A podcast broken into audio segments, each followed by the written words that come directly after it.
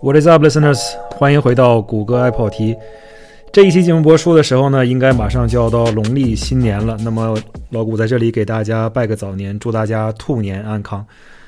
新的一年里面呢，我希望大家最重要的就是健健康康的，有精气神儿，这样呢才能一别往日的阴霾，迎接更好的时光，对吧？希望大家在这一年里呢都能走起来，朝着自己想要去的地方努力前进，并且能够走的离你的目的地更近一些。好。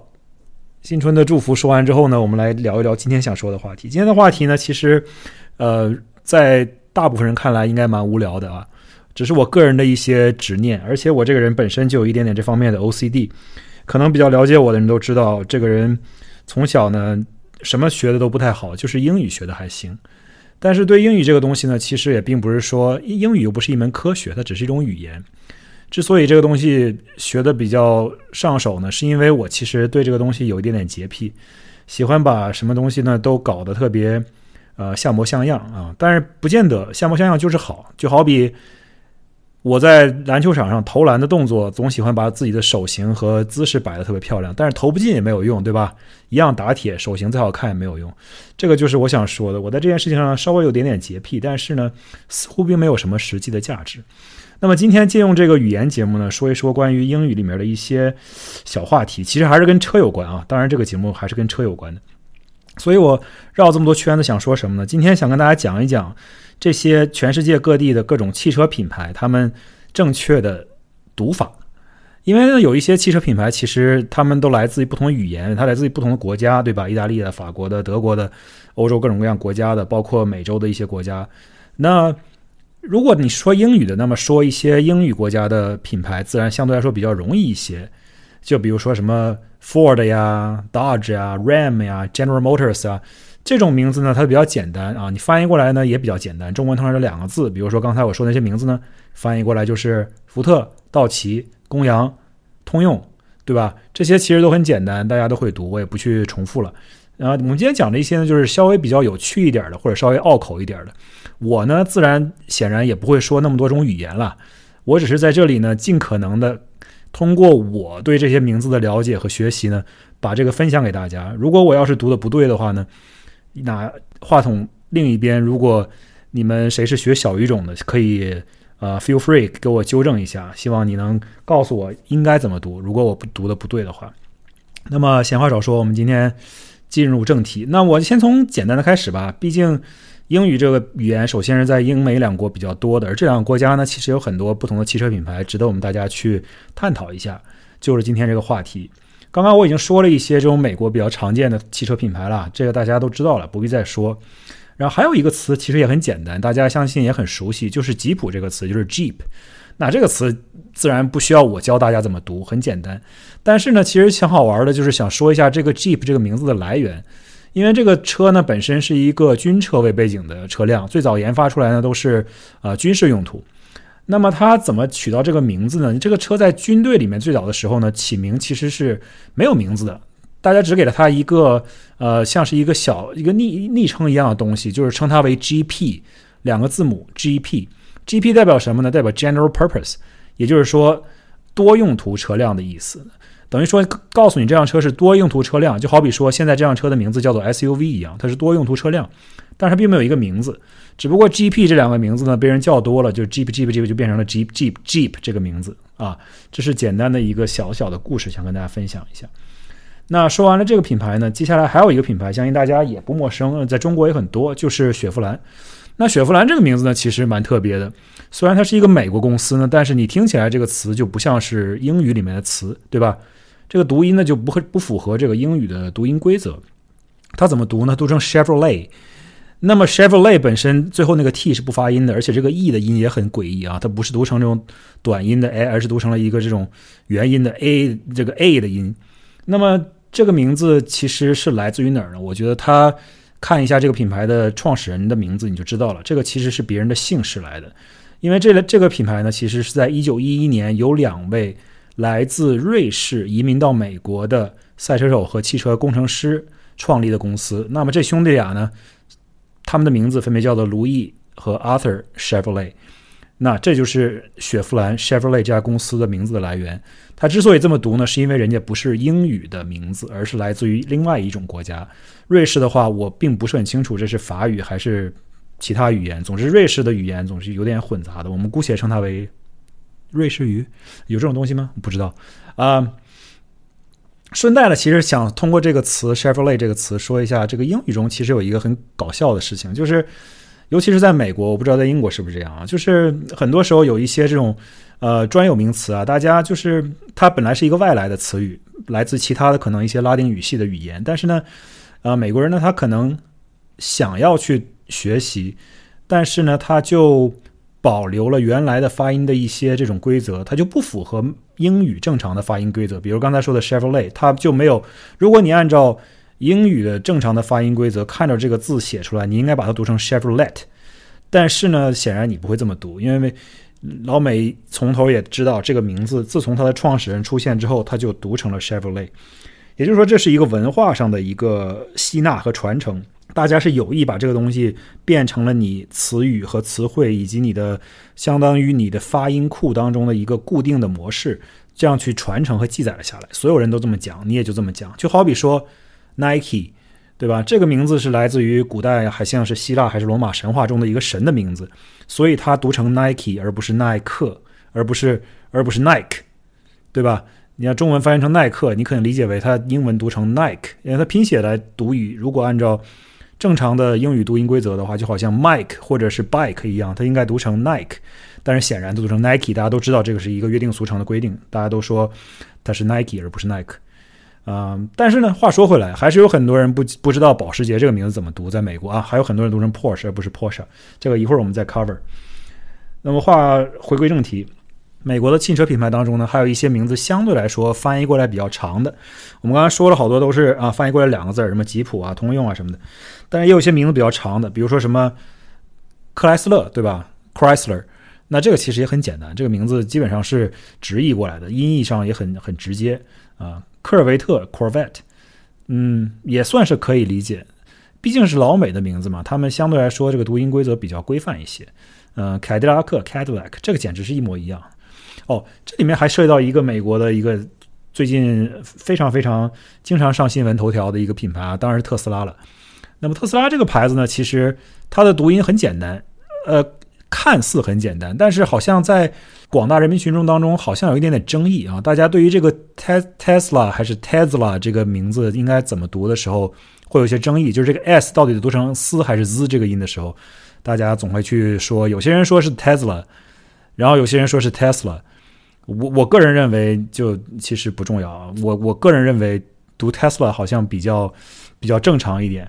然后很多人 argue 说，哎，当年那个科学家就是特斯拉这个名字本身取自于尼古拉特斯拉这个特斯拉这个科学家的名字嘛？他们说这个特科学家的名字应该读作 Tesla，但是我身边至少没有听说过有人把它读成 Tesla 的，很少，大部分都是 Tesla。Whatever，你们愿意怎么读怎么读，我相信不会有人说你有错。那接下来我们从美国跳到这个大西洋的彼岸，另一个国家也是说英语的，就英国。英国这个国家显然有很多自己的汽车品牌，有很悠久的汽车历史，包括 Mini 啊，包括这些很多原生于英国的一些汽车品牌。当然了，这些汽车品牌好多后来过得都不太好啊，被不同的别的品牌收购啊，然后有一些品牌直接就落寞了，像什么 MG 啊，对吧？大家还知道这个上汽还有 MG 的这个品牌的所有权。英国的汽车品牌当中呢，有一些名字其实是非常好读的，毕竟像美国一样，人家都是同一个语系当中的这个发音很规矩的一些东西。呃，这里边说一些比较好玩的吧，比如说 Land Rover 这个词其实一点也不难，路虎嘛，就 Land Rover。但是作为一个对英语稍微有一点点要求的我，可能会想跟大家提一下，这个词一般大家都连读，对吧？哎，这个英语课又上起来，就所以。与其读成 Land Rover，你可以把它读成 Land Rover，呃，听起来比较地道一点。那下面这个是真的有争议了，这个争议就来自于捷豹这个品牌到底应该怎么读。英国人和美国人有完全不同的读法。我生活在这边，其实我反倒觉得英国人读的比较正确，而且听起来比较好听。毕竟这车也是人家的品牌，对吧？那英国人是怎么读？英国人读成捷豹这个词是读成 Jaguar。美国人怎么读呢？就变成了美国的儿化音大卷舌这种读法，就变成了 Jaguar，就听起来感觉有点像摘瓜一样，感觉你不是那么的文气啊，听起来也不是那么的绅士。所以完全是出于个人的一些偏好，我觉得这个词好像听起来英式的读音更舒服一些，Jaguar。嗯，不过也可能觉得你太装逼了啊，就 Jaguar 就 Jaguar 呗。如果你不想去碰到这些矛盾和争议的话，你就说这是个 “jag” Right, J A G 直接就可简写了，大家都懂 Jag。英国、美国人没有区别。嗯，英国还有一个特别小众的汽车品牌，这个汽车品牌呢只生产一些小型的呃两座的。敞篷的，而且是 open wheel 的，就是四个轮子暴露在外面的一些小型的，这叫什么赛车？当然了，赛车它也是可以上路的，在美国、英国，在好多国家都可以上牌。那么这个品牌呢，它叫做呃 Caterham，或者英国人喜欢读成 Caterham。其实这个词本身你写出来，你就会发现它是拼写为 C A T E R H A M。很多英国的这种专有名词，包括地名和人名，最后都有 ham 这个结尾，然后 ham 这个结尾了。但是呢，很多时候这个音 h 都是不发出来的，所以想提醒大家，见到这种词的时候，不要把它读成火腿啊，不要把它读成 ham，它这个 h 是不发音的，所以是 caterham 或者是 caterham，嗯。英国的品牌好像也就这些了，像其他的好像也都比较容易说出来，也不会说错。比如说 Aston Martin 啊，这种就是很简单的两个名词，应该不会有太大的争议。那刚刚说完了这个英语系国家的这些常见的汽车品牌和一些比较有趣的东西之后呢，下面我是真是进入到了一个比较陌生的领域。如果我要是接下来的读的一些东西呢错了，贻笑大方呢，希望大家。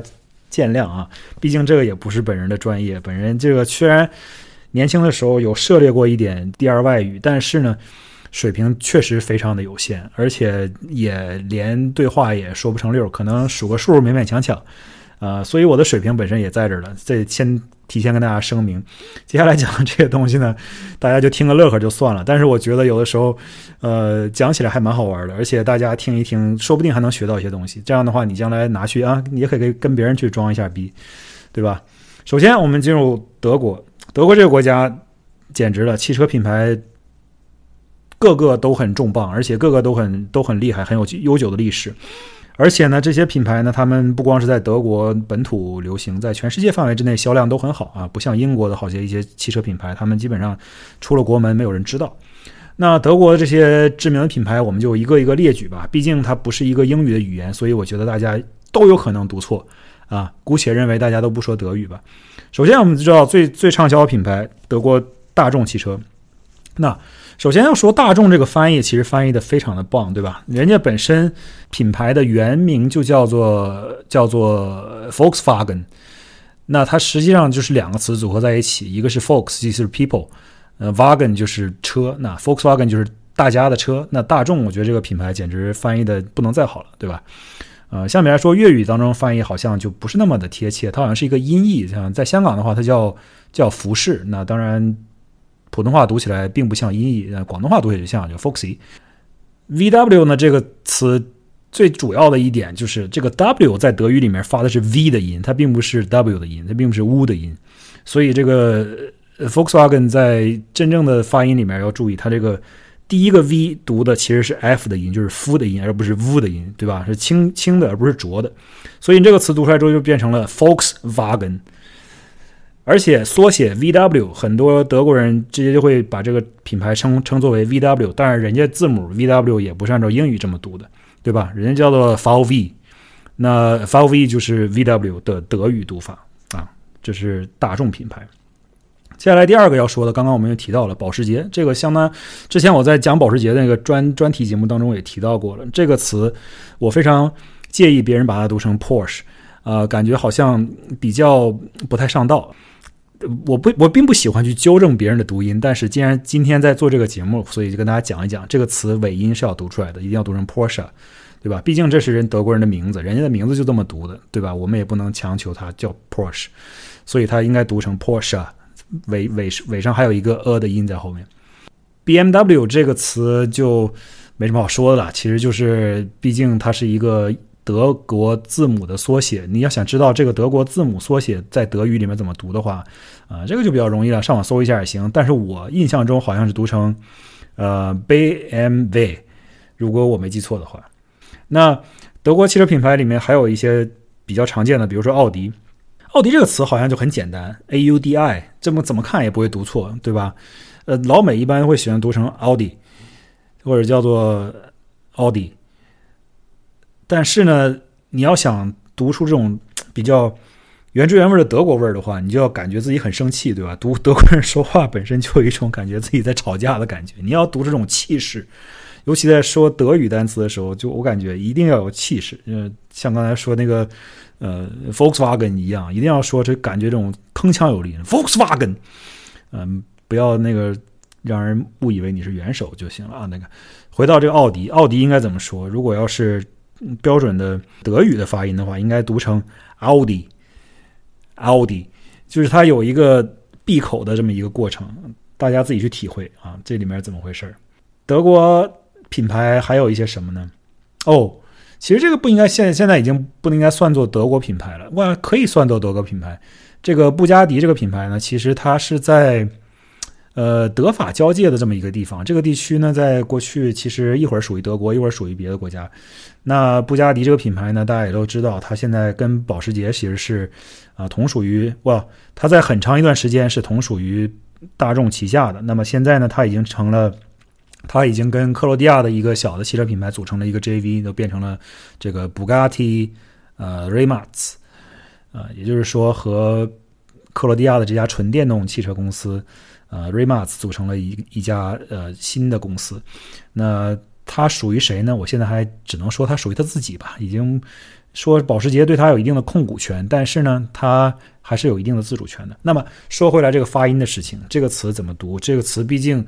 其实这个名字挺有意思的，它是一个意大利语的名字，但是呢，这个像这个车的工厂的所在地呢，像我说的，在一个德法交界的这么一个地方，然后它一会儿属于德国，一会儿属法国，但是呢，现在它应该是属于法国了，只不过现在这个品牌的所有权是在大部分在保时捷的名下，所以说呢，我们把它归为归类为德国，但是它正儿八经来讲是意大利语来的，就是 Bugatti。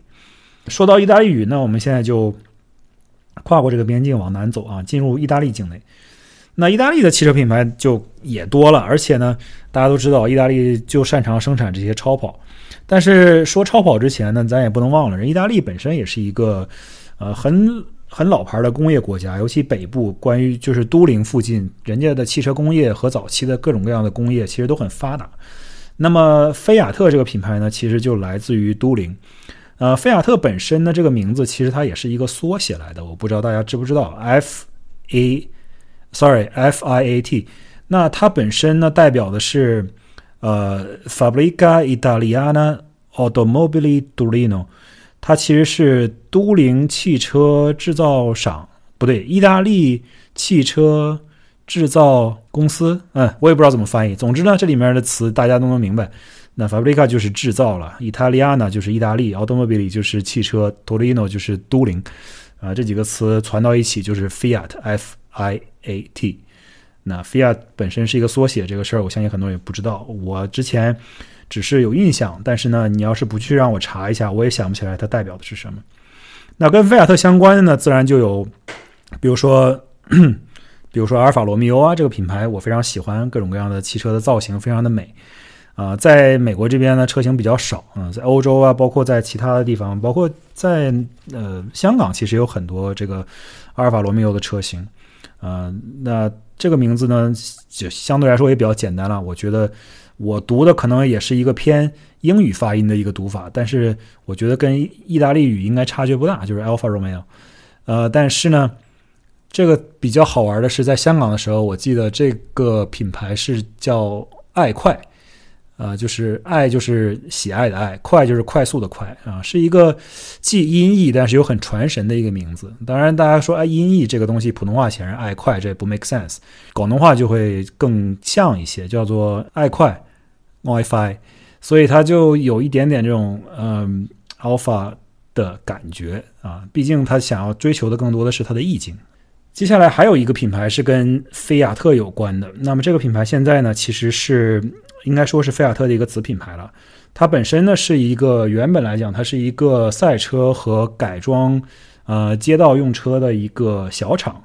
它主要的作用呢，其实过去都是像就是奔驰的 AMG 一样，或者是 BMW、宝马的 M Division 一样，就是制造一些这种。呃，将车型进行赛道改装或者是性能提升的这么一个品牌。那我想说呢，就是阿巴斯这个品牌，很多现在菲亚特的车型呢，它本身也有阿巴斯的这一个呃 trim，它可以强调这种运动性能。我家刚好就有一辆这个菲亚特一二四的阿巴阿巴斯版本。那么阿巴斯这个词怎么读呢？由于它本身拼写呢是 A B A R T H，那很多人会把它读成 Abarth。那 t h 在最后呢？其实这个里面不应该读成这个 abarth 这个音，而是读成 t 这个音。也就是说，这个词应该读成 abart，abart。也就是最后的 h 呢，其实是没有音的，不发音的。那这个地方跟大家说一下。那接下来呢，我们就进入这个意大利比较神的一些品牌了。首先我们要说到的就是意大利知名的，怎么讲？应该是我非常崇拜的一个拉力品牌，拉力汽车品牌。它不光做这些参与拉力赛车的一些经典神车，它也做一些民用车了。但是这个品牌呢，确实历史非常的悠久。只不过最近几年呢，有一点点示威，而且呢，它品牌东西也蛮有个性的。呃，如果对汽车的历史有一定了解的人呢，可能会知道，当年国际上这些 Group B 这个 B 组的拉力赛呢，有很多。这个品牌汽车的身影啊，他们过去也创造了很多这种佳绩和一些很经典的车型。那么我说的品牌呢，当然就是兰奇亚这个品牌。那么兰奇亚这个品牌呢，其实呃读起来呢容易发现一些错误，发生一些错误，因为它的拼写是 L A N C I A。那当然了，如果你懂意大利语，你自然不会读错。但是如果你单纯从一个英语呃角度来讲呢，就可能会读成 Lancia 或者 Lancia。但是呢，这个词其实是读成 Lancia，Lancia，也就是说它没有一的音在后面，只是一个 r 的音，就是 Lancia。那大家如果知道做饭或者是烘焙的话，很多人可能听说过有一种面包叫做福卡夏面包。这个词是我最近才新学会的一个词，福卡夏，听起来还挺浪漫，还挺那个逼格还蛮高的这个翻译。那福卡夏其实什么？就是 focaccia。Focaccia 就是意意大利一种特别厚的一种浓郁的橄榄油，会有香草在上面，会有一些有时候会塞一些番茄干番茄在里面，还蛮好吃的啊，就像那个所谓的意大利大馒头一样啊，非常的松软。那这种面包叫做 Focaccia，它最后也是一个 i a 结尾的一个单词，但是呢，这个 i 也是没有音的，它最后读出来就是 r 的音，也就是 Focaccia。就像我们刚才说的这个兰奇亚这个车的品牌，其实读成 Lancia。OK，下一个。我们现在进入超跑的领域了。那么，首先要提到的自然就是这个蛮牛。蛮牛品牌呢，大家都知道，兰博基尼这个词呢，其实相对来说，你正常去读应该也不会读错，只不过它比较长。而且呢，我特别喜欢人家意大利人真的读这个词语的时候的发音，感觉非常的呃，像唱歌一样啊。但是我可能完全不具备这个发音，尤其是这个小舌音的功力。但是呢，我可以在这里尝试一下，给大家。读一下，兰博基尼这个词怎么读呢？在意大利里面应该读成 Lamborghini。Lamborghini，你看我在麦克风前面，你可能看不到，因为没有图像。我只要一说这个词的时候，我情不自禁的就手舞足蹈起来。你也知道，意大利人说话最喜欢用手语比划了啊，各种各样的。那么说到这个经典的兰博基尼跑车的时候，就会说到，就感觉自己啊手一定要运用上，才能把这个标准的意大利语发音发出来。如果不回首的话，感觉这个呃意境都不到。那说到了兰博基尼，自然要说它的常年的竞争对手，也就是来自摩迪纳摩迪纳城市的法拉利汽车品牌。那法拉利这个品牌呢，相信大家自然也也非常的耳熟能详了，不用我再强调这个品牌是什么，以及它做了一些什么多伟大的事情。接下来一段时间呢，等到我们找到一个合适的时机呢，会做专门做一期关于法拉利的这个创始人。恩佐的故事，我可能给大家讲一讲这个事儿，挺有意思的。我最之前有一些阅读和一些准备，呃，希望大家去期待这一期节目。接下来一段时间可能会准备好给大家播。那话说回来，法拉利这个词怎么读呢？其实基本上跟翻译出来的中文差不多，就是法拉利。但是呢，它应该读成，呃，为就是有一个小小的区别。这个第一个原因，如果你要是纯看英文的角度来讲，你可能会把它读成，呃 Ferrari Ferrari，。对吧？这是英国或者是美国的人可能会看到这个词很自然的一个读法，但是意大利人这个词是怎么发音的呢？其实是发译成 “Ferrari”，“Ferrari”，那自然而然的手又甩起来了，感觉这个手不甩，这个意大利语真的没法读，所以这个词还是有一点点区别的，对吧？当然了，意大利语这个东西呢，其实，在我们日常交流当中，无不管你是说中文也好，还是说英文也好，你跟别人谈话过程中，如果你突然说“哦，呃，我的朋友最近买了一辆兰博基尼”，你会觉得你这个感觉这个脑有病，对吧？所以说，大家如果不是那么强调需要去。故意给人上演一种这种在唱戏的感觉的话，其实你也没必要把这个词说的这么标准，除非你是真的在说意大利语。但是呢，我觉得至少知道也好，这个词怎么读，这样你心里面好歹有一个准绳。那正常交流当中，其实我们很多时候会把这些呃来自于英语以外的一些小语种的词汇呢，其实也变成英语的读法，这样也比较自然一些。你会说，比如说，呃。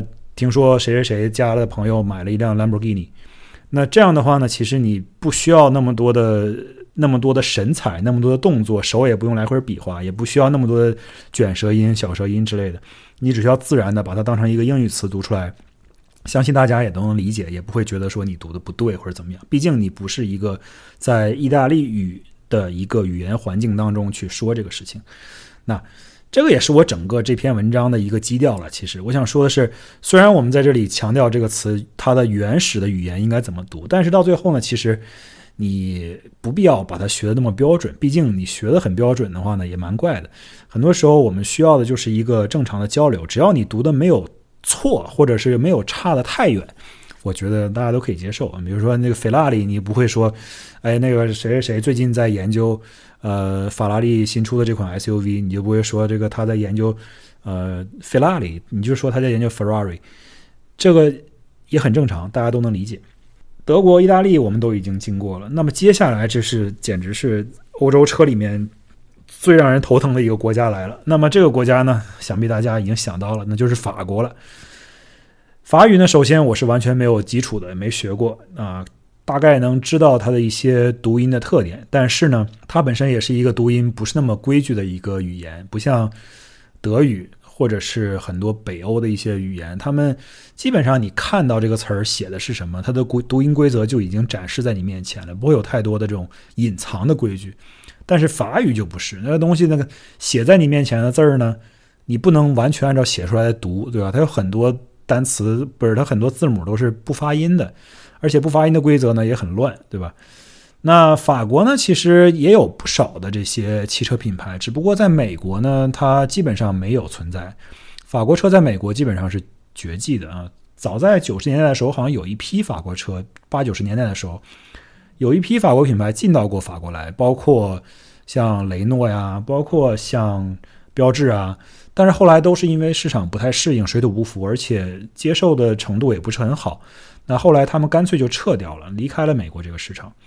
但是这个法国车呢，至少在中国范围之内，或者是在世界其他范围之内，其实是蛮受欢迎的。而且，由于我对这个车的接触比较少，所以我不能做一个很客观的评价。但是至少我听说，呃，开法国车的朋友，其实很多人他们都觉得法国车的这个底盘调教，包括它的悬挂，包括它的操控，其实很大程度上是优于德国人的。就是它的舒适度也可以做到非常非常的舒适，它的运动性也可以做到非常非常运动，它本身就是一个很神奇的、很独立的一个存在，跟其他的品牌都不太一样啊。法国人走的这个路线总是有一点另类。那么我们说回这些品牌怎么样读吧。首先呢，最常见的我觉得相信就是法国这三个品牌了，一个就是标致，一个就是雪铁龙，一个就是雷诺。那这几个品牌呢，中国其实好像都有合资厂。也比较常见。那如果你是英语的语境下面读这几个词呢，其实老美会，比如说雪铁龙老美就会读成呃 C 川，听起来像美国人说四川一样 C 川，哼，但是其实它就是美国人对这个词的一个阐释。你就比如说美国人读标志就会读成 p u j o 听起来也怪怪的。但是法国人本身这个法语词应该怎么读呢？呃，雪铁龙应该读作什么？我尝试一下给大家发这个音，虽然说我本人也不是很专业，如果说错了，once again，如果说错了，希望大家指正。雪铁龙这个词应该怎么读呢？正确的法语读音应该是 Citroen。我刚才读的可能不是特别标准，再来一次，应该读成 Citroen。我又读错了，再试一次 Ctron，。哎，fuck it，我实在是不会读这个词，大家就凑合听吧。总之呢，它是把这个词分成了三个音节，前面首先是一个 c c 的音，然后是一个 tron，就是一个小舌音 t r o，这三个字组组成了一个一个音节，就是 c tron，然后 e n 放到最后是一个单独的音节。所以把它分开再合在一起，就变成了 citron。就此跳过这个词，如果读的不对，希望大家谅谅解，因为这个实在是太难了，对我来说，这舌头真的是捋不捋不起来。标志这个词就相对来说容易一些了。其实法语跟英语它的读音比较相近，只不过法语听起来更温柔一些。那英语读成呢 p u j o 那法语读成什么呢 p u j o 呃呃，基本上是一样的，只不过就是听起来好像。更柔和一些，而且重音呢可能更靠前一些，就读成 p u s h o p u s h o p u s h o There we go，哎，这应该比较标准了。那么雷诺呢？这个词呢，其实又涉及到了法国法语当中这个奇怪的 R 的音，哎，真的是非常的难搞。就像爱马仕啊，什么这些品牌都有这个 R 的音在里面，就是让人觉得非常难搞。雷诺这个呢，就是。有一个注意的地方，就是不管你是用英语去读这个词，还是用法语去读这个词，都要注意，其实它的尾部这个 t 是不发音的，对吧？雷雷诺的拼写是 r e n a l t，那它的其实它的 l 和 t 都是不发音的，理论上来讲。但是呢，在英语的规则当中，a l 的读音呢，很多时候也是一个一个元音来的，也没有 l 的音在里面，不，所以你说它不发音呢，也可以说它发音呢，你也可以去理解。啊，我相信大家对读音规则有一定就是想有一定思考的时候呢，大家也都知道我在说什么。那么，如果用英语的语境去读这个词呢，应该怎么读呢？应该读成 Renault，Renault，也就是说这个 t 是不发音的。那么回到法语的语境，这个词应该怎么读呢？哎，又要这个艰难的尝试了。我觉得我就勇敢的在这里跟大家献一次丑吧。这个词应该怎么读？应该读成 Renault，Renault。我觉得我读的肯定是不标准的。至于怎么样，大家明白就行了。总之呢，你你把它说成 Renault，不会有人嘲笑你的。只要记住最后这个 t 是不发音的，不要把它读成 Renault 就行了。这个就是我想说的。接下来呢，我们从欧洲大陆再回到亚洲板块来看一下。其实亚洲的汽车，我觉得日本、韩国、中国的汽车，中国的汽车自然不用说了，谁都知道吉利怎么说，谁也知道华为怎么说，谁也知道什么。北汽啊，什么上汽啊，什么荣威啊，什么比亚迪啊，这些东西我们自己都知道怎么读。那日本的这个品牌呢，其实大概率大家也都知道怎么读，也不需要去讲说什么这些词是怎么读。只不过有一些名字其实还挺有意思的。如果你去追本溯源的话，你会发现，嗯，Nissan 为什么叫 Nissan？其实是因为它是两个词组合在一起，一是 Nippon Sanyo，好像是这样的，就是说。它是日本产业这么两个词结合在一起变成了 Nissan，那自然中文叫日产，其实也是非常的准确的。那 Toyota 也不用说了，这个是人家当年的 last name，稍微进行了一些改变，好像是说这个 Toyota 这个字写出来笔画数不那么吉利，然后就改成了 Toyota，好像一共是八个笔画，然后。听起来比较吉利，大概是这个原因。嗯，我具体我也不知道啊，这只是一些呃网上的一些传说。日本的好多品牌，其实日本的汽车品牌真的蛮多的，尤其是在它的很多品牌出现了子品牌之后，比如说呃丰丰田下面出了 Lexus 呀，比如说本田下面又出了这个 Acura 呀，日产刚刚说了，它下面也有呃 Infinity 这个子品牌。那么这些品牌其实他们采用的都是一些比较。比较西化的一些名字了，所以它也不遵循那些日本的读音规则了。那这样的话呢，其实也更方便欧美这些市场的人去理解和发出它这个音，而不是像比如说呃 Mitsubishi 啊这种非常原始的日本名字，Suzuki 啊、Daihatsu 啊。那么接下来呢，韩国兄弟们他们的品牌呢，基本上主要就是现代和起亚以及呃 Genesis。Genesis 的当然是最近几年也是比较兴起的一个子品牌，豪华子品牌，有点类似于这个 Lexus 这种类似的定位，只不过它做的可能设计，尤其是设计上更前卫一些。Lexus 显然是比较保守、比较老派一些。那 Genesis 呢？这个名字它显然也是西化的，它跟韩语应该是套不上太大的关系的。啊，倒是跟欧美一个比较早期的一个乐队的名字很像啊，Genesis。韩国的车的名字呢，其实“现代”这个词呢，我们作为中国人，从中从汉语的角度来看，读“现代”这个韩文很难把它读错，你就是“汉代”，对吧？但是老外很容易把这个词读错，因为你看这个拼写 H Y U N D A I 就不会读了，对吧？老外一看这词，这他妈怎么读啊？呃，Hyundai，所以就比较容易闹笑话。但是其实这个词儿呢。也是一个怎么说呢？你跟说英语的人去争论这个词儿怎么读呢？其实挺难的，因为他们可能会觉得他读的就是对的。但是呢，因为他不说韩语或者也不说汉语，他也不知道这个东西其实原本应该怎么读。就像你说华为手机在美国，华为这个品牌，老美在电视上讲它的时候都说哇为，对吧？就把 H 这个音给省略掉了，或者是变成了一个 W 这个音哇为。那你想跟他争论说这个东西叫做华为，华为，华为，老外能懂吗？他说我这就读成华为，我们这都这么读，对吧？很多时候这也是语言的一种，在进行输出了之后，然后在本地化进行了一些改变。很多时候你没法去争论这个东西到底是对还是错。就像呃一些中餐的名字，你从中国舶来到美国，然后经过这么多年。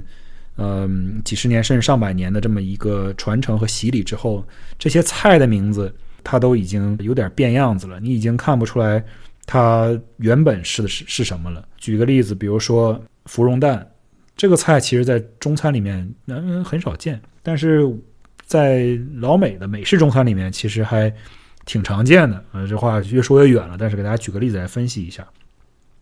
那芙蓉蛋中文叫做芙蓉蛋。在老美的美式中餐里面叫什么呢？叫做 egg 芙蓉，其实还挺接近的。但是如果你要去跟人争论说这个东西不应该不应该叫做芙蓉，而是芙蓉，哎，谁谁会能知道这个东西的区别在哪儿呢？如果你不讲中文的话，你根本不会知道这是什么。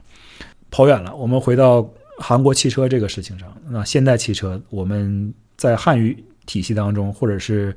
了解一点这个亚洲文化的都知道，这个词应该比较容易读出来，就是就是 hand。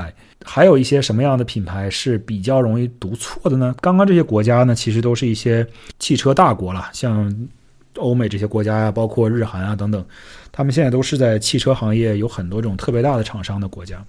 那还有一些小的品牌呢，其实他们并不是那么的呃出名。而且呢，他们可能来自一些比较小的国家。虽然说他们可能在资本整合呀、收购啊、并购啊之后，成为了一些大厂的子品牌，但是呢，他们的最早的呃追本溯源，他们来自于哪一种语言，这个是没法改变的。就比如说斯柯达这个品牌，那它自然就来自于捷克。早说来往早说，那应该是捷克斯洛伐克。收听我节目的朋友，如果年纪稍微轻一点，可能都没有听过捷克斯洛伐克这么个名字。毕竟这个国家的名字也改变过很多次。那么说回斯柯达这个品牌吧，这个品牌如果按照人家正规的读音，应该读成 Skoda，对吧？而不是 Skoda。呃，所以说像这种东西，大家也就是。也就只有像我这种人，对这东西充满了好奇，整天去没事研究这些毫无用处的知识，然后分享给大家听个笑话，啊，不然的话，没有人会特别介意说这个东西应该怎么读，以及这个品牌叫什么，呃，来自于哪一种语言什么的。呃，还有一个比较重要的品牌呢，应该说它重要，主要是因为它比较前卫，而且呢，它做的东西非常的领先于他人，速度快。呃，科技新，而且全都是他自己研发的。这个品牌刚刚我也提到了，就是在最近接收到这个保时捷公司大量投资，包括现代公司大量投资的这个来自克罗地亚的一个，应该说，呃，最近几年兴起之势非常强盛的这么一个汽车制造公司，它主要的产品呢都是生产一些纯电的汽车。刚刚我也提到了，它跟布加迪公司呢现在组成了一个等于说是一个合资公司。未来呢，他们也会为布加迪推出一些混动或者是纯电的一些汽车的型号。那么我现在这个说的公司呢，自然就是啊 Rimac。那 Rimac 这个公司呢，拼写是 R I M A C。那正常呢，你看到这个词呢，用英语来读呢，可能会读成 Rimac。但是呢，其实人家毕竟是克罗地亚人的一个 last name，他的创始人叫做呃 Mate Rimac。那你看到这个人名字呢，你也就知道，你也很容易读错。哥们儿的名字拼写出来就是 M A T E，只不过 E 上面呢有一个小小的符号，所以代表它不是一般的 E。那你千万不要把人叫成 Mate Remark，对吧？你把人叫成 Mate Remark，那这就完全搞错了。哥们儿的名字叫做 Mate Remark。所以这家公司的品牌的名字呢，读出来也应该是 Rimac。呃，如果你知道克罗地亚的话，你就知道它各种各样的足球运动员啊、篮球运动员啊什么的都很多知名的，对吧？刚刚结束的世界杯上呢，克罗地亚表现也非常好。然后你就会发现，它其实它的呃国家的球员的名字、球衣背背上印的那些姓氏啊，它好多 C 在里面，而这个 C 呢，大部分都会读成呃“此”。而且都被翻译成什么，呃，这个旗那个旗之类的，对吧？莫德里奇啊，什么曼朱西奇啊，佩里奇啊。总之，这个词呢，这个 C 呢，其实它都会读成“呲”这个音，就好像敲鼓敲了一个这个敲了一个 hi hat 一样，呲呲呲呲呲呲。嗯，Rimac。呃，今天这个节目呢，做到最后我都没有提到我最对我来说。生命中最重要的一个汽车品牌，以及我最喜爱的汽车品牌，想必大家已经知道了，就是萨博这个品牌。那之所以没说呢，其实是因为萨博这个品牌 S A A B 应该不会有人把它读错，而且呢，现在要说这个品牌也没有太大的呃相关性了，毕竟这个品牌现在已经不存在了。只不过路上还有很多这个车在跑，而且我自己也有一辆，所以对于这个品牌呢，我唯一想说的就是，很多如果美国人的话。由于人家美国人喜欢把所有的 a 都读成 a 这个音，人家传统的英语里面，比如说叫做 I can't do this，我不能做这件事情，老美一定要读成 I can't do it，对吧？这是英音和美音的区别，他一定会把一些啊的音读成 a 的音。那 sub 也一样，有一些美国人又把它读成 sab，哎，fuck that，好歹你也把它读成 sub，对吧？而且两个 a 在一起，你这怎么怎么想也不会是一个 a 的音啊。总之呢，sub 这个词就应该读成 sub。萨博翻译的音译基本上是准确的，萨博 sub 一模一样。但是呢，别忘了 sub 这个词呢，s a a b 本身是没有任何意义的，它其实也是一个缩写，它是瑞典语里边 svenska aeroplan aktiebolaget 的缩写。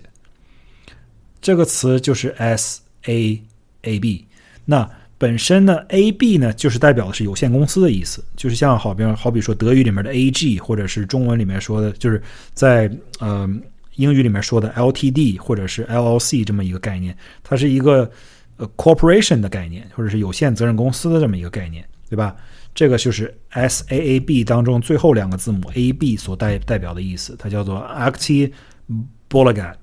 那么前两个词 S A 代表的是什么呢？Svenska 就是 Sweden Swedish，那 Airplane 呢其实就是 Airplane，所以说这个萨博的品牌名字呢全称其实是瑞典飞机公司，或者叫做瑞典航空飞行器公司，这么翻译？飞机、飞行器、飞行器、飞机，whatever，总之就是这个意思。意思就是说这家公司其实它的名字是来自于它最原始的这个制造飞机的这一套名字。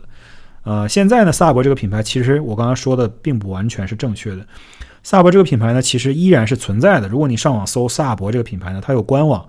那么现在萨博它就是一个纯粹的回到了自己制造飞机，尤其是呃军品战斗机和民品客机的一个制造商。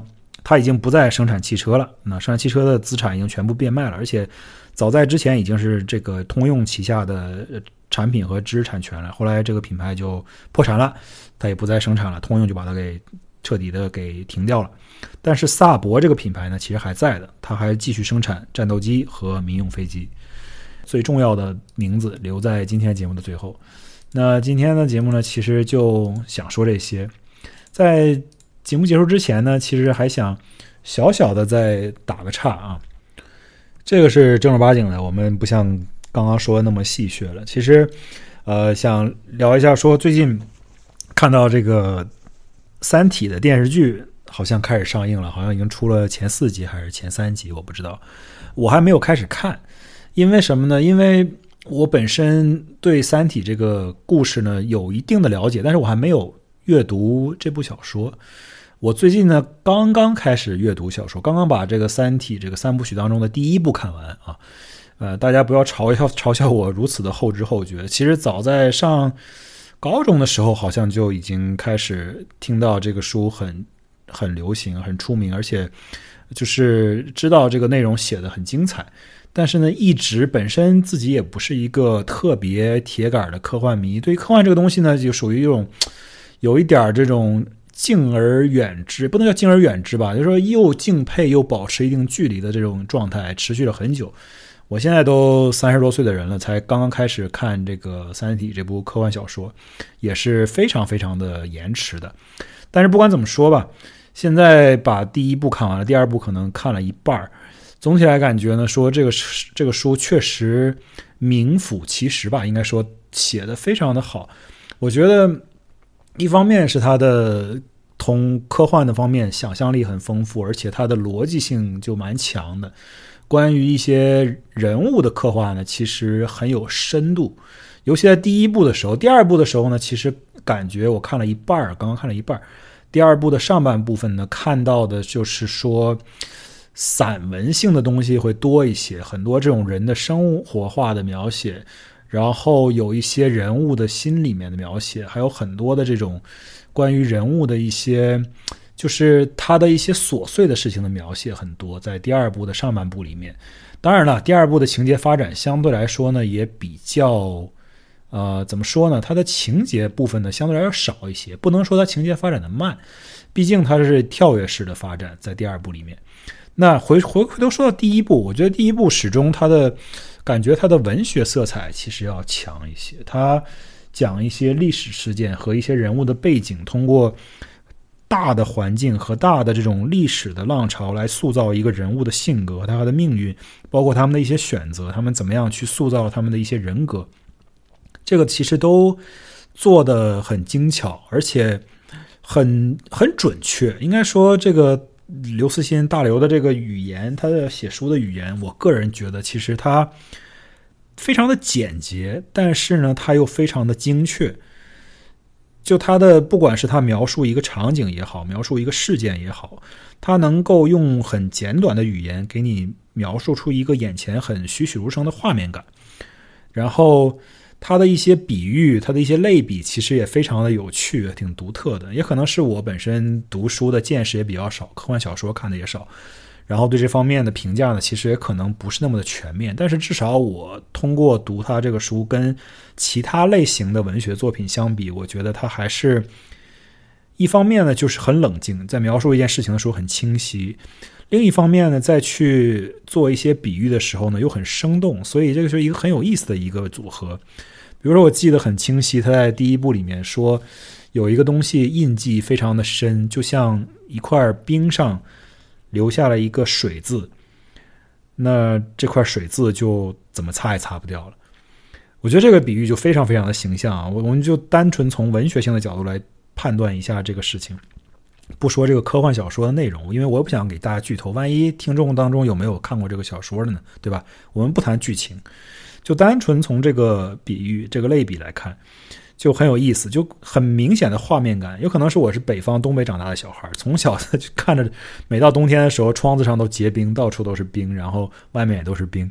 就这个东西非常非常的对我有这个想象力的刺激感，就是让我立刻能产生一个这种非常清晰的画面，就是我完完全全知道他在说什么。如果你在北方生活过，你也知道，地上结了一块冰，你往上滴了一滴水。那它立刻就在上面形成了一个凸起来的一个高出来一层这样一个东西。那你想要擦是肯定擦不掉了，因为它已经不再是水了嘛，它已经变成了固体。所以说这个比喻还是蛮恰当的。看到这儿的时候也是会心一笑，对吧？像这样的东西呢，在这本书里面其实还蛮多的。我我相信，如果你已经读过这本书了，那我现在显然是在跟你陈述一件你已经非常清楚的事实，而且你也可能会觉得，已经在电脑的另一边开始拍桌子了，说：“操，这你还用你说？你自己也。”这么后知后觉，还说这些非常明显的事实，干什么？浪费时间，对吧？但是呢，毕竟现在这个《三体》的事儿呢，拍成了电视剧，而且网飞呢，把马上也准备拍这个电视剧了啊，好像还有一个动画片还是什么来着，反正也都在做。感觉这个东西最近几年呢，它的版权终于产生了一些转换，成为了一些这种影像上的东西，搬上了大荧幕和小荧幕。从这个角度来讲。不是说咱们蹭热度，但是真是想跟大家分享一下，最近突然开始看科幻小说了，开始看这个刘慈欣写的《三体》了。啊，so far 呢，觉得这个评价还是我个人的感觉还是非常不错的这个体验。而且它除了刚刚说的这些文学上的东西呢，它本身的情节也比较引人入胜，很能勾住你，而且它的。对于情节的传递呢，非常有电影感。我不知道他是不是有意的去做这个一个设定，就是说他写作的层次呢非常有电影感，就像在蒙太奇不停的切换一样。先讲一件事情，讲到一个关键节点的时候，立刻跳到另一个地方，然后讲另一件事情，感觉你都不需要去看电视剧，好像就是已经在面前，好像在你面前演一出电视剧或者电影一样，啊，非常的有这种镜头感。OK，那今天的节目就先叨逼叨到此为止。再次祝大家提前跟祝大家新年快乐，希望大家能过个好年。我们大年初几不知道，哎，到时候再说吧。总之就是下周见。最近工作也比较忙，希望下周还能有时间给大家做节目。不说了，现在先到这儿，我们下回见。